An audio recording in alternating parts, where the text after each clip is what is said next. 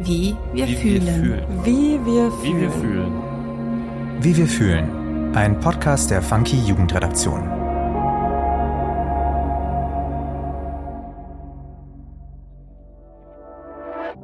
Hi, ich bin Nick und du hörst den Funky Podcast Wie wir fühlen. Hier übernimmt die Gen Z das Wort und spricht mit spannenden Gästen über das, was ihr Leben auf den Kopf stellt. In meinen Folgen dreht sich alles um junge Menschen und ihre Berufswege. Wir wollen Licht ins Dunkel des Berufsdickicht bringen und sprechen mit interessanten und inspirierenden jungen Menschen aus allen möglichen Berufssparten. Auch die, die du vielleicht noch nicht auf dem Schirm hattest. Kleider machen Leute, heißt es so schön. Doch wer macht die Kleider? Und was hat das mit Gesellschaft zu tun? Heute spreche ich mit Lukas Kropp. Er studiert Modedesign im vierten Semester und hat bereits zwei Ausbildungen in der Modebranche abgeschlossen. Gerade erst hat er seine zweite eigene Kollektion fertiggestellt. Dabei legt er Wert darauf, die Wertschätzung für Kleidung zu steigern. Lukas gibt uns heute ein paar Einblicke in die hart umkämpfte Modebranche, erzählt über seinen Arbeitsalltag und verrät, ob man sich in der Modebranche wirklich kreativ ausleben kann oder ob der Beruf durch Großkonzerne doch eher nur Arbeit im festen Rahmen ist. Hallo Lukas, schön, dass du da bist. Passend zum Motto des Podcasts frage ich dich erst einmal, wie fühlst du dich denn heute? Ja, hi Nick, vielen Dank für die Einladung. Ich freue mich sehr, hier zu sein. Ich bin jetzt gerade in London angekommen und bin jetzt im Studentenwohnheim und fange nächste Woche mit meinem Praktikum an bei einem Designer, der Haute Couture Sachen macht. Und da bist du schon ein bisschen aufgeregt. Ja, da bin ich schon sehr aufgeregt, da im Atelier dann anzufangen und zu arbeiten. Lukas, Kleider machen Leute. Wie stehst du denn zu diesem Sprichwort? Ich stehe dazu, dass ich das sehr wichtig finde, dass jeder Mensch kleidet sich und das Erste, was man von einem Menschen sieht, ist der erste Eindruck, wenn man sein Outfit sieht oder wie er sich kleidet. Und ich finde gerade heutzutage das extrem wichtig, wie man sich kleidet, weil heutzutage sind die ganzen Influencer, die was vorleben und da lebt man was nach. Aber ich finde, diese Individualität geht dadurch sehr verloren, weil du nicht mehr dich mit dir selber auseinandersetzt, sondern eigentlich nur noch durch deinen Feed scrollst und siehst, okay, was kommt jetzt nächste Woche wieder raus, was brauche ich oder was, also das Brauchen ist eigentlich auch das, was finde ich sehr wichtig ist. Was braucht man an Kleidung und was, was zieht man auch gerne an, was steht einem und da fehlt, finde ich, so ein bisschen die Auseinandersetzung oder so der Dialog mit einem selber. Wir alle haben ja etwas mit Kleidung am Hut. Schon als Teenager fangen wir eben an, unsere Persönlichkeit über unsere Klamotten auszudrücken, wie eben das Sprichwort Kleider machen Leute schon aussagt. Aber wie entscheidet man sich denn dazu, selbst Mode zu designen? Das kam bei mir so, dass ich von der ersten bis zur sechsten Klasse, also wir hatten Handarbeiten in der Schule und das habe ich eigentlich gehasst, weil wir nur so ganz hässliche Stofftiere gemacht haben und da wollte ich eigentlich immer nur die so gut nähen, dass mein Hund die nicht so schnell kaputt macht. Dann hatten wir aber dann, weil mein Vater ist Industriedesigner und er hat eine große Werkstatt und in der siebten Klasse haben wir dann an die Sekundarstufe gewechselt und da konnte man entscheiden, ob man eher Handarbeiten macht oder Werken und ich war da dann relativ faul und dachte so, ja, Handarbeiten hört sich chillig an und da habe ich das gemacht und da haben wir dann eine Jogginghose genäht und da habe ich so das erste Mal gesehen, okay, man kann so halt nähen ist nicht doof, sondern man kann da wirklich was machen und dann haben wir da angefangen, so Basic-Klamotten zu nähen. Das war jetzt auch nicht gut, aber für den, für den Zeitraum war das schon extrem beeindruckend für mich, was man da mit Kleidung machen kann. Mhm. Du studierst ja Modedesign. Doch was für viele interessant sein dürfte, ist, dass du dafür gar kein Abitur gemacht hast. Wie verlief denn dein Weg in die Modebranche? Wie bist du denn dann eingestiegen? Ja, genau. Also ich habe in der Schweiz bin ich aufgewachsen, da ist das Schulsystem so ein bisschen anders. Da hast du erste bis sechste Primarstufe und dann siebte bis neunte Sekundarstufe. Und in der achten kannst du dich entscheiden, ob du ans Gymnasium willst oder ob du dann die neunte fertig machst und danach eine Ausbildung machst. Und ich wollte nicht mehr in die Schule und habe deswegen dann gesagt, okay, nee, ich will eine Ausbildung machen.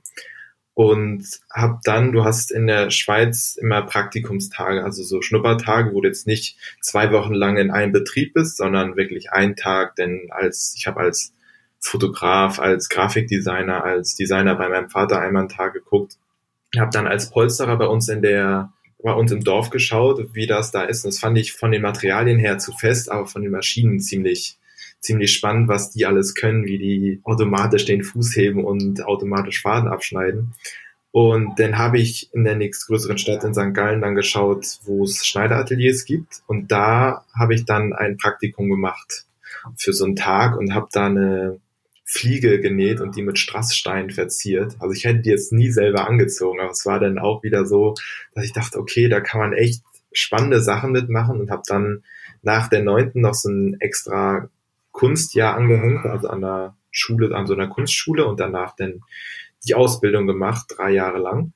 Es war dann in der Lehrwerkstatt, weil es jetzt nicht so viele, es gab nicht so viele Schneider-Ausbildungsateliers, deswegen war das dann gesammelt, drei Ateliers, wo ich die Ausbildung gemacht habe. Und danach dachte ich dann, wenn man als Schneider nicht so viel verdient, dass ich dann eine Weiterbildung mache als Schnitttechniker und dann bin ich nach Düsseldorf gezogen und habe da den, den Schnitttechniker-Lehrgang gemacht, ein Jahr lang. Das war dann, das Schnitttechnik ist so wie Architektur für Mode. Also du machst die ganzen Schnittmuster für Hosen, Röcke, Kleider, Blusen, Mäntel, alles mögliche. Und das gibt's einmal für Damen und für Herren. Das ist eigentlich so, dass du dich danach dann in der Industrie bewirbst, dass du dann als Schnitttechniker angestellt bist und da vom Designer dann die Zeichnung kriegst und dann erstmal nur auf Papier die ganzen Details dann einzeichnest, in welche Größe soll das sein und danach dann kommt das Gradieren, in welche Größen wird das denn vergrößert oder verkleinert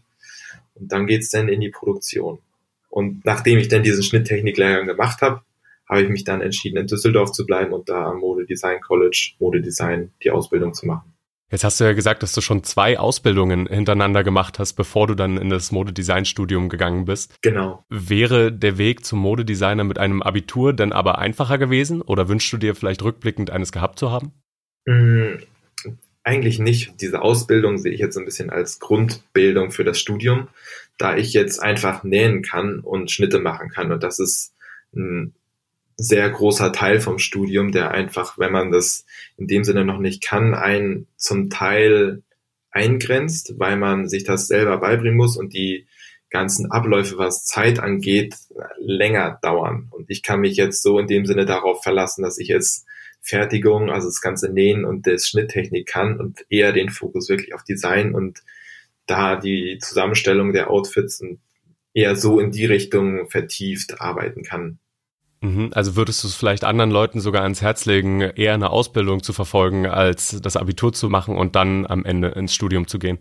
Ja, wenn man weiß, was man will und wenn man es denn auch braucht, auf jeden Fall. Aber für meinen Bruder zum Beispiel, der wusste nicht, was er machen will, der hat dann Abitur gemacht und danach dann studiert. Aber für mich war ganz klar, dass ich was Handwerkliches machen will, dass ich am Schluss vom Tag wollte ich was in der Hand haben und sehen, okay, das habe ich geschafft oder das muss ich morgen nochmal machen. Lass uns doch mal ein wenig über die Branche selber reden. Gab es denn gute oder schlechte Situationen, von denen du erzählen kannst? Ja, also bisher eigentlich nur gute in dem Sinne jetzt rückblickend, weil ich äh, viel gelernt habe. Ich habe schon zwei, drei Kundenaufträge gemacht. Das war einmal ein Outfit für einen Rapper, für Monet 1902. Da habe ich dann die Jacke für einen Bühnenauftritt gemacht und das war sozusagen meine erste Kundenarbeit direkt nach der Ausbildung. Und das war ziemlich spannend und dann auch toll zu sehen, weil er hatte dann im Hallenstadion in Zürich den Auftritt.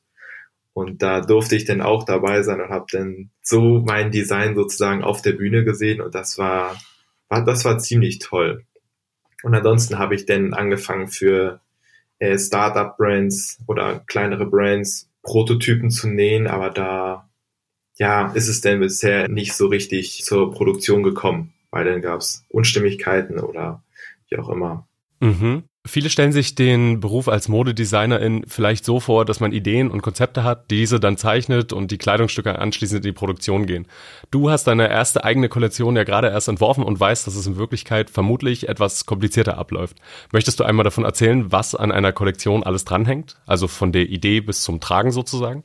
Ja, wir haben im, jedes Semester müssen wir eine Mini-Kollektion machen. Also es sind drei Outfits, die wir erstellen sollen. Und da wird das Konzept nicht vorgegeben, sondern man kann sich selber das Thema aussuchen und dazu dann erstmal Bilder sammeln, in welche Richtung will man gehen, was ist überhaupt der Trend, weil schlussendlich soll man auch trendbasiert oder so zumindest in die Richtung, was denn Trend ist oder was modern ist, gehen.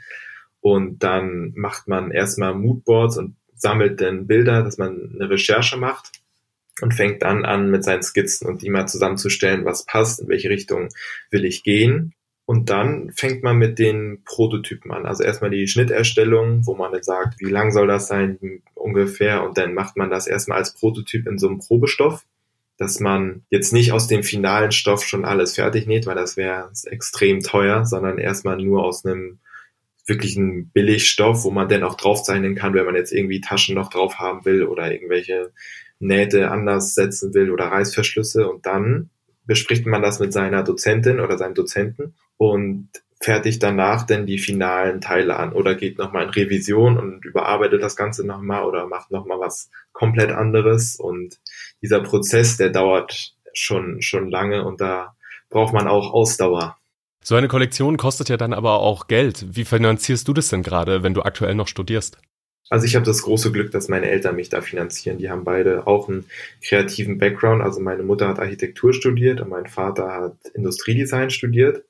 Und die haben von ihren Eltern das auch in dem Sinne finanziert gekriegt, dass die Eltern gesagt haben, okay, du fokussierst dich auf dein Studium und bist da wirklich 100 Prozent und musst nicht nebenbei noch arbeiten und verlierst in dem Sinne den Fokus oder hast da nicht mehr so viel Zeit für dein Studium. Könntest du uns vielleicht mal so einen kleinen Einblick geben, wie viel denn eine Kollektion am Ende kostet? Stoffe, Produktionszeit und vielleicht sogar am Ende die Herstellung? Das ist sehr äh, unterschiedlich, weil es kommt immer darauf an, ob es eine Winterkollektion oder eine Sommerkollektion ist, weil in der Sommerkollektion hast du schon mal nicht so die ganzen dicken Stoffe und diese ganzen schweren Stoffe. Da hatte ich jetzt bisher das Glück, dass ich äh, mit Stoffen gesponsert wurde. Also ich hatte den Firmen angefragt, ob die Reststoffe haben, so weil sonst wird es extrem teuer. Und äh, ich habe die angefragt, habe denen mein Konzept geschickt, dann den Fotograf, mit dem ich zusammenarbeite und so, in welche Richtung das gehen soll und gefragt, ob die irgendwelche Stoffe haben, die die äh, abgeben können. Und da hatte ich dann durch meinen Vater dann einen Kontakt zu einer Firma, die Filterstoffe machen und die haben mich dann mit so ganz speziellen Netzen in dem Sinne gesponsert. Und ansonsten kommt es halt wirklich sehr drauf an, was du für Stoffe kaufst und wo du die Stoffe kaufst weil zum Teil ja 500 würde ich mal so sagen für eine Kollektion für mit Stoffen, aber eher 500 aufwärts. So eine Abschlusskollektion kostet denn um die 3000, so weil das dann wirklich viele Stoffe sind. Da hast du die Reißverschlüsse, die Knöpfe, das Infutter, die ganzen Stoffe, um den Stoff zu verstärken. Ja, und dann kommt halt dazu noch, weil du musst ja nicht nur die Kollektion nähen, sondern du musst ja auch noch fotografieren und dann noch videografisch festhalten und mit Models und all da kommt einiges zusammen. Aber auch da, je nachdem, wenn man da die Kontakte hat oder Leute kennt, die fotografieren, ist natürlich auch nochmal, kommen die einem entgegen oder man kennt die Models. Man kriegt das schon hin, aber es ist schon ein sehr teures Studium. Du hast ja gerade gesagt, dass es total wichtig ist, in deiner Branche Kontakte zu knüpfen. Denkst du, dass es allgemeingültig ist, dass man einfach in der Modebranche viele Leute kennen sollte? Auf jeden Fall. Also ich glaube, gerade in der Modebranche ist es sehr wichtig, Leute zu kennen, die Leute kennen, die wieder Leute kennen, weil du kannst natürlich an eine Info-Ad-E-Mail dann was hinschreiben, aber wenn du die Leute kennst, dann ist es der Einstieg viel einfacher, weil die schon einen persönlichen Bezug zu dir haben und sagen können, okay, der macht das und das, den habe ich da und da kennengelernt. Und ja, man muss wirklich rausgehen und an Events zum Teil wirklich dann Leute connecten und mit denen sprechen und die kennenlernen weil du kannst noch so kreativ sein, aber wenn du zu Hause nur rumsitzt und da deine Sache machst, aber niemanden kennenlernst, dann sieht es auch niemand. Und wenn du da aber wirklich selber was machst und rausgehst und das den Leuten zeigst und in Interaktion trittst, dann kann es eigentlich nur so dazu kommen. Die Konkurrenz in der Modebranche ist ja sehr groß, wie du gerade eben auch schon gesagt hast. Jedes Jahr werden auch kreative Menschen mit einem Abschluss und viel Wissen aus den Universitäten raus auf den Arbeitsmarkt geschickt. Wie schätzt du denn die Jobsituation für angehende ModedesignerInnen ein? Kommt es da vielleicht auch darauf an, welche Art Kleidung man designen möchte? Auf jeden Fall. Also ich glaube, das jetzt wird immer wichtiger, was man für Kleidung macht, was die Leute auch brauchen und wofür die Leute auch Geld ausgeben. Weil schlussendlich arbeiten Leute den ganzen Tag lang dafür und haben ihr, ihren Lohn danach und entscheiden danach, was sie damit machen. Also sie sagen dann entweder, entweder kaufen sie dann bei H&M oder sie kaufen bei dir was. Und da musst du dich natürlich dann schon so positionieren oder dann auch wirklich Designs machen, die ansprechend sind und auch tragbar sind. Deswegen kannst du dann nicht einfach nur kreativ für dich schön was auslehnen. Das geht, wenn du einen Investor hast, der dich da unterstützt, aber ansonsten bist du schon angewiesen, Klamotten zu machen, die wirklich tragbar sind und auch ja irgendwie speziell sind. Also nicht einfach nur in dem Sinne dein schwarzes T-Shirt, was denn teurer ist als bei Zara, weil dann kauft es niemand, sondern du musst dann auch schon was Spezielles haben und dich da irgendwie abheben. Kann man sich denn in der Modebranche wirklich als kreativer Mensch verwirklichen oder muss man eher für die großen Labels produzieren, wenn man nicht das Glück oder Geld hat, wie du gerade eben schon sagtest, eine eigene Marke herauszubringen? Ich glaube, bei großen Marken bist du auch sehr eingeschränkt, weil du dann da Marketing-Teams hast, die dir sagen, okay, nee, das muss günstiger werden, das muss so sein, das ist der Trend und du bist da wahrscheinlich viel trendorientierter, als wenn du dann selber ein Label hast, wo du dann deine eigenen Klamotten verkaufen musst, aber ganz klar deine Designs machen kannst. Und wenn die Leute das auch dann nice finden, dann kann das schon ziemlich gut sein, da einfach selber sein Stuff zu machen und den rauszubringen. Jetzt haben wir gerade eben schon drüber geredet, dass man viel rausgehen muss in der Modebranche, im besten Fall Leute kennen muss, um vielleicht sogar Kosten zu sparen. Und lass es mich mal so einleiten. Große Modemarken zeigen häufig sehr extravagante Kollektionen auf dem Laufsteg. Ihre DesignerInnen tragen selbst immer sehr außergewöhnliche Kleidungsstücke und sind auch in ihrer Persönlichkeit sehr ausdrucksstark. So ist zumindest mein Eindruck. Ja, auf jeden Fall. Du sagtest ja auch schon, dass Beziehungen zu knüpfen ein großer Teil der Arbeit ist. Führt ein solches Auftreten in der Branche einfacher zum Erfolg oder kann man auch erfolgreich sein, wenn man selbst eher introvertiert ist und einen schlichteren Kleidungsstil bevorzugt? Ich glaube, das hat nichts mit dem Kleidungsstil zu tun. Es kann eher sein, dass man wirklich das als Markenzeichen setzt, dass man wirklich immer denn der ist, der total spezielle Klamotten anhat. Ich habe einen Kollegen, der in Berlin gerade Modedesign studiert und seine Brand macht und der hat pinke Haare oder das war so sein Magenzeichen, einfach so diese pinken Haare zu haben und ich würde es eher so sehen, aber schlussendlich kommt es nicht darauf an, was du als Designer anhast, sondern wofür deine Brand steht, was du für Werte hast und wie die Klamotten aussehen, was die Leute damit verbinden, dass du so ein, so ein Gesamtwerk schaffst, wo Leute einfach sich mit identifizieren können und ich glaube, das ist eher wichtiger als was man denn selber anhat. Das ist dann vielleicht so ein Benefit, wie gesagt, dass man dann spezieller aussieht und so richtig was ausstrahlt. Aber schlussendlich bei vielen Fashion-Shows ganz am Schluss, wenn die Designer rauslaufen, haben die eigentlich nur eine Jeans an und dann ein schwarzes T-Shirt oder so. Also ganz schlicht. Aber gerade wenn man auch introvertierter ist von der Person her, hat man es dann vielleicht auch schwerer in der Modebranche? Das weiß ich nicht. Ich kann mir vorstellen, dass es dann schwieriger ist, um Leute kennenzulernen. Und ich glaube, da, weil das so für mich so der Hauptpunkt ist. Du musst wirklich offen sein und Leute kennenlernen und da auch dann in Auseinandersetzung gehen und mit denen schnacken. Also musst du natürlich nicht, aber es vereinfacht halt vieles, weil du wirklich dann mehr Leute kennenlernst, wieder die Leute kennen. Und wenn du introvertiert bist, dann ist es schwieriger. Wirklich, würde ich mal so sagen. Ja, danke für die Meinung. Wo möchtest du denn einmal hin in der Modebranche? Was sind denn deine nächsten Ziele? Gerade eben hast du ja schon erzählt, dass du jetzt äh, ein neues Praktikum anfängst. Ja, genau. Ich bin jetzt in London bei einem Designer, der Einzelanfertigung macht. Also der macht jetzt nicht Ready to Wear, dass das dann in Portugal oder Istanbul oder also der Türkei produziert wird, sondern hier in seinem Studio in London. Und das sind dann Sachen, die Beyoncé anhat oder irgendwelche anderen großen Rapper oder ja, so in die Richtung. Und da freue ich mich jetzt sehr, das zu sehen und da mal mitzuerleben, wie es ist, wenn so diese ganzen Einzelstücke designt werden und wenn Anproben passieren. Und das ist auch die Richtung, die mich mehr interessiert, dass wirklich so ein Kleidungsstück Wert hat. Und dann, weil das, also ein Kleidungsstück fängt bei ihm bei 10.000 ungefähr an. Das hatte ich bei der Vogue in einem Interview gelesen und das ist dann nach oben natürlich kein, kein Limit gesetzt, aber das sind größtenteils einfach Sammler, die seine Klamotten kaufen die wirklich dann so ein Kleidungsstück haben wollen oder sich das in Kleiderschrank hängen und dann vielleicht einem speziellen Anlass anziehen, aber das ist so vom Ding her auch die Richtung, in die ich gehen will. Also Einzelstücke, die wirklich einfach gewertschätzt werden. Wie bist du denn an das Praktikum gekommen, wenn ich mal fragen darf?